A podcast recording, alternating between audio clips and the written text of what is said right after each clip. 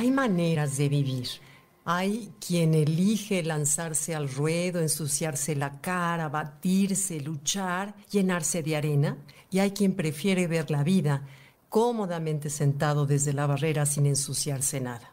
Este concepto sale de un discurso que hizo famoso el discurso de Theodore Roosevelt en 1910 que pronunció en la Sorbona de París. Y les voy a leer el parrafito que es de este tamaño que hizo famoso ese discurso, porque verdaderamente es como muy real. Dice, no es el hombre crítico el que importa, ni el que se fija en los tropiezos del hombre fuerte, o en qué ocasiones el otro podía haberlo hecho mejor.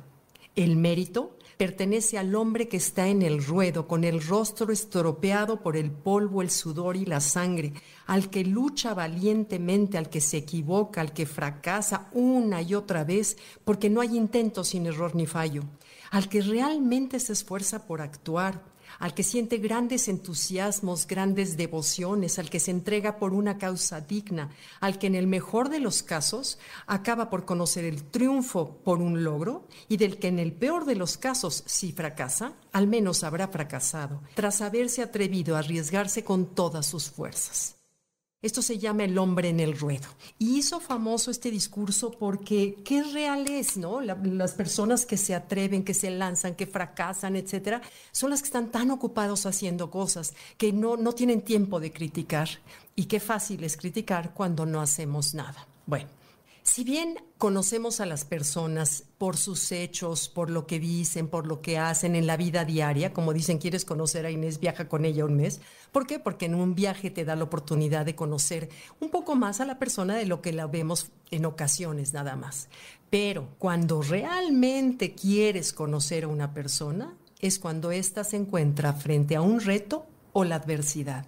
Ahí es en donde realmente sale quién es la persona, de qué madera está hecha y si saca la casta o no. Entonces, bueno, ¿cuánto admiro a las personas que tienen esta dignidad interior?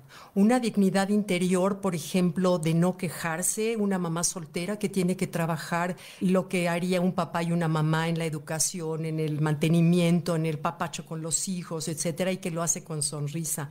Cuánto admiro, por ejemplo, una enfermera que me tocó en el hospital donde deja todas sus broncas que tenía familiares y llega al hospital con una sonrisa y el gusto por servir al otro. Eso es una dignidad interior. ¿Cómo admiré la dignidad interior de mi esposo, Pablo, en que de verdad nunca se quejó, siempre fue con sonrisa, con actitud, que aunque se sintiera débil salía todos los días a Chapultepec a andar en bici, ese echarse para adelante, eso es dignidad interior. Me acuerdo que cuando mi papá, también él tuvo 25 años de Parkinson, y un día le dijo a mi, a mi esposo, le dijo, fíjate mi hijo que siempre he enseñado a mis hijos a bien vivir, y hoy quiero, a partir de ahorita, de esta enfermedad, quiero enseñarles a bien morir. Y mi papá tampoco nunca se quejó. Y yo siempre lo comenté, de que, cómo admiraba que mi papá nunca se había quejado. De veras, ¿cómo estás, papi? Cada día mejor, me decía. Y el pobre cada día, por supuesto, con el Parkinson estaba peor. Pero bueno, es esas fibras no negociables que están en el interior de, de la persona que hacen que en lugar de reaccionar como lo reaccionaríamos desde el ego, desde el impronto, desde la ofensa, asimilas las cosas y reaccionas desde el ser. Con dignidad reaccionas, si es necesario tienes que responder, tienes que a lo mejor decir las cosas de una manera asertiva o simplemente dejar pasar las cosas y quedarte callado si la ofensa no es mayor, en fin, cada quien sabrá. Pero la conducta es distinta. Desde una madre que está pariendo, hay madres en que dicen, es que no grito porque me aguanto y porque esto lo saco adelante porque puedo, esa es una dignidad interior y a quien haces pa' bien, sí grita y todo, ya sabes, no sé si me explico. Hay una dignidad interior que hace a las personas muy valiosas y esa es la que admiramos también en el campesino que se levanta temprano a trabajar la tierra, en fin. Hay personas que nacen con esa dignidad interior, hay personas cuya fe es la que la sostiene ante los retos, ante la adversidad. Y hay quienes son personas resilientes o son echadas para, para, adelante. Todos nacemos con una dosis de esa dignidad interior, todos nacemos con una dosis porque es una parte inherente del ser humano, pero hay que trabajarla y hay que trabajarla cuando estamos en la comodidad de la vida, con las pequeñas situaciones de estrés, en las pequeñas situaciones de desengaño, de las primeras situaciones de, de decepciones que tenemos en la vida. Hay que trabajarlas porque el día que la vida nos lanza al ruedo, a querer o no, ahí es que tenemos que aferrarnos de la dignidad interior para sacar las cosas adelante. ¿Y por qué? Porque es un elemento importante porque la dignidad interior nos eleva a un plano superior al que estamos en, la vida y nos hace ver las cosas con otra perspectiva y nos hace tomar ese camino como un camino de fortalecimiento espiritual.